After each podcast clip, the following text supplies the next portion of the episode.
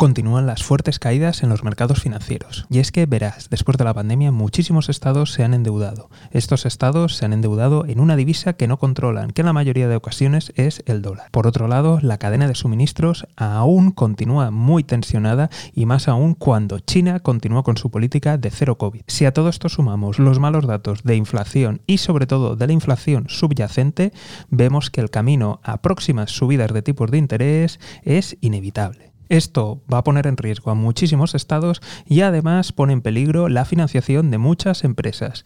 Empresas que se han financiado con el dinero barato o básicamente porque no existían alternativas mejores de retorno y por tanto ahora los inversores se están preguntando, oye, ¿este negocio va a dar dinero alguna vez? Si además añadimos la crisis provocada por la guerra de Ucrania y todos los problemas que hay a nivel mundial en la cadena de suministros, vemos que el colapso y el desastre desastre se acerca. Aquí sí que me gustaría recordar un dato que suele ocurrir en la mayoría de crisis y recesiones y es que desde máximos históricos, por ejemplo en la bolsa, hasta que alcanza los mínimos, si te fijas, no es algo que ocurra de un día al otro o en unas pocas semanas, sino que es algo que, que suele durar de un año y medio a dos años, desde arriba hasta abajo. Y recordemos que los máximos que hemos hecho en bolsa, sobre todo en la de Estados Unidos, ha sido en noviembre. Y desde ahí está cayendo. Así que mucho cuidado y mucha precaución. ¿Qué está pasando en China? Lo sé, me lo habíais pedido y de hecho tenéis la versión extendida en el podcast. Pero resumiendo, China continúa con la política de cero COVID y por tanto tiene a la mayoría de población encerrada. Concretamente, tiene más del 40% de la población. Y esto en términos económicos significa que tiene retenido a 7 trillones de dólares anglosajones, o lo que es lo mismo, 7 billones hispanos, de dólares al año que ahora mismo no están produciendo. Por si fuera poco, la burbuja inmobiliaria pincho y recordemos que el sector inmobiliario en China representa un tercio de todo el PIB. Si además añadimos las últimas normativas que, por ejemplo, han impedido a algunas empresas continuar con su negocio y que ya no pueden tener beneficios, pues nos encontramos con una auténtica tormenta perfecta. De hecho, el paro está subiendo, la inflación está subiendo y el Banco Central de China, en vez de subir tipos de interés, está haciendo todo lo contrario y es, está bajándolos y además está inyectando capital, porque se viene una encima increíble. Es más, el propio Xi Jinping está animando a las corporaciones locales y a las estatales a que inviertan más y a que creen un nuevo programa de gasto en infraestructura. En resumen, se avecinan fuertes turbulencias económicas y veremos qué impacto tiene en la política interna y también en la externa colapsa el mercado de las criptomonedas. Desde los máximos de mediados de noviembre, la mayoría de criptoactivos han caído más de un 50%. Pero no solo eso. En esta ocasión vamos a centrar nuestra mirada en las stablecoins. ¿Y qué es una stablecoin? Pues verás, son criptomonedas que tratan de mantener el valor. Normalmente y tradicionalmente suelen tener el valor de un dólar. De esta forma consiguen que las personas que están negociando con criptomonedas, si quieren deshacer alguna posición, en vez de vender, lo cual genera pues gastos de comisión y retrasos en los tiempos de ejecución, pues les permite pasarse a otra criptomoneda y de tal forma teóricamente conservar el, el valor. Pues bien, en esta ocasión la caída del mercado ha destruido la mayoría de stablecoins y pone en una situación muy difícil. Por último, me gustaría recordar todos los avisos que ha habido de precaución con las cripto que provenían de organismos nacionales e internacionales, como puede ser el Banco de España, la CNMV o el Banco Central Europeo.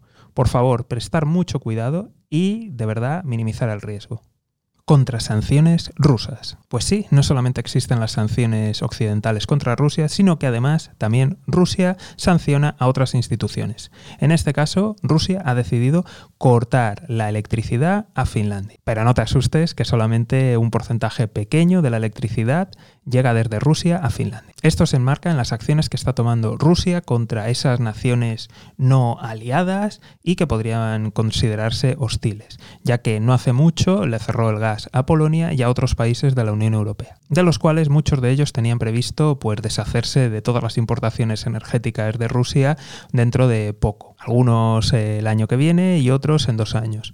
Por tanto, el impacto es limitado para estos países, pero desde luego tiene un gran impacto a la hora de los mercados internacionales y por tanto suben los precios, ayudando a llenar las arcas del Kremlin. De esta forma, más que una medida de castigo o de presión, parece ser una medida de intimidación, de crear caos y de esta forma aprovechar la subida de precios en el mercado de materias primas. Corea del Norte admite sus primeros casos de Omicron.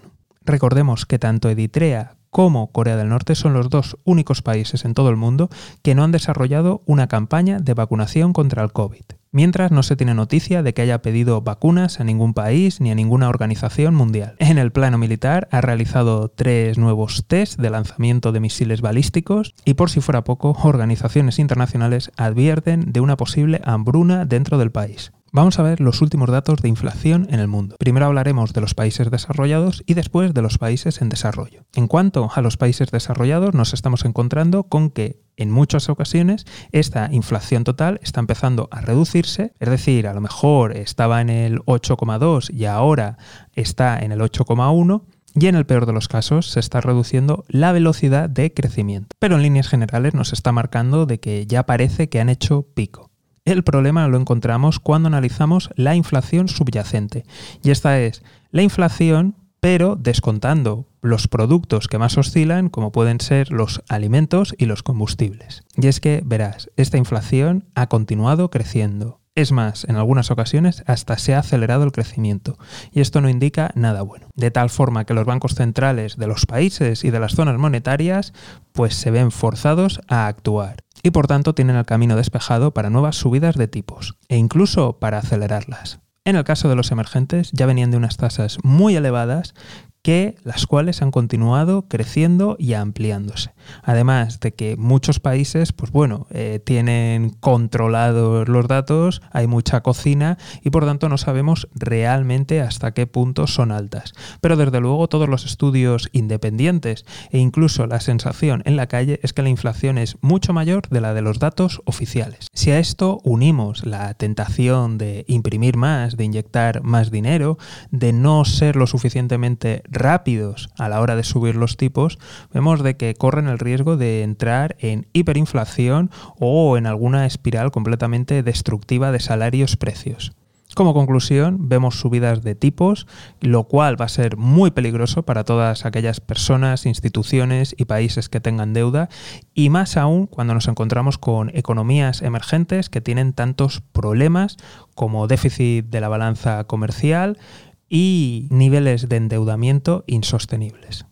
Nueva caída en las previsiones de crecimiento de la Unión Europea. En esta ocasión, las previsiones de crecimiento de la Comisión Europea pasan del 4% al 2,7%. Pero lo más interesante de todo es que también prevé el caso en el que Rusia corte completamente el gas a Europa. Si esto ocurriera, la zona euro pasaría directamente a la recesión. Es decir, no solamente no creceríamos, sino que además decreceríamos durante dos trimestres consecutivos. Por su parte, la inflación seguiría disparada y se acercaría casi al 10%.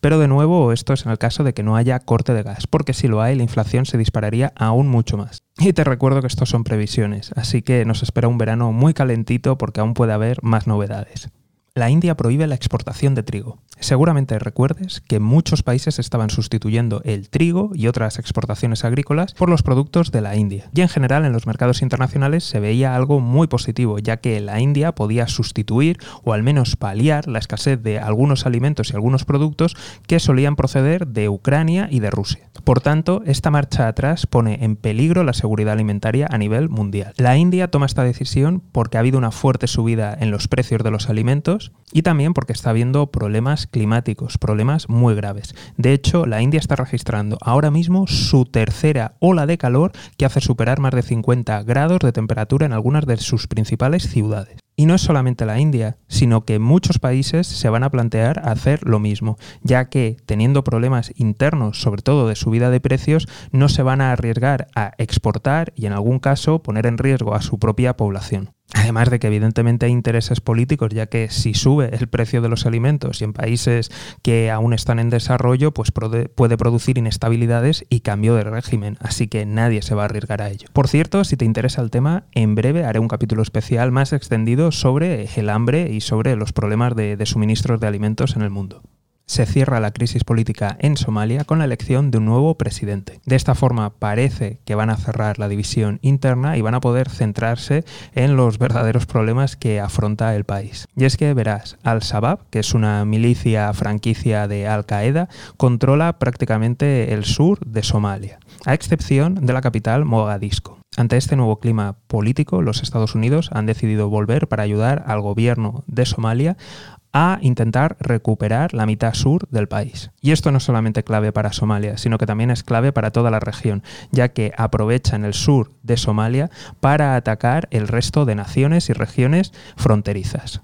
China baja en 20 puntos el tipo de interés de las hipotecas. No, esto no es una noticia antigua, es que continúan las facilidades de crédito en China. Mientras todos los bancos centrales, o prácticamente todos, están subiendo los tipos de interés y reduciendo las facilidades de crédito, en China continúan las bajadas de tipos de interés y las inyecciones de capital. La economía sigue ralentizándose y la burbuja inmobiliaria que estalló continúa desinflándose. Las tasas de paro siguen creciendo y se espera que podría facilitarse el encierro a partir de junio. Si te interesa este tema, te invito a suscribirte al podcast porque allí encontrarás un capítulo más extendido de todo lo que está pasando allí en China complicado y difícil estreno del nuevo primer ministro de Sri Lanka, Ranil. Y es que verás, en su discurso a la nación ha apuntado las siguientes claves.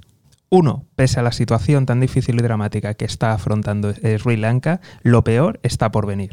2 solamente quedan reservas de combustible para un día. Y tercero, faltan medicamentos. Siempre se agradece que los políticos digan la verdad, es algo novedoso, pero jolín, menudo inicio y menuda presentación. Mientras en las calles continúan las protestas porque el presidente sigue siendo un rayapaxa y quieren que dimita, y por el otro lado continúan las protestas contra este primer ministro de los que apoyan al régimen de los rayapaxa. Y todo esto mientras el país busca financiación.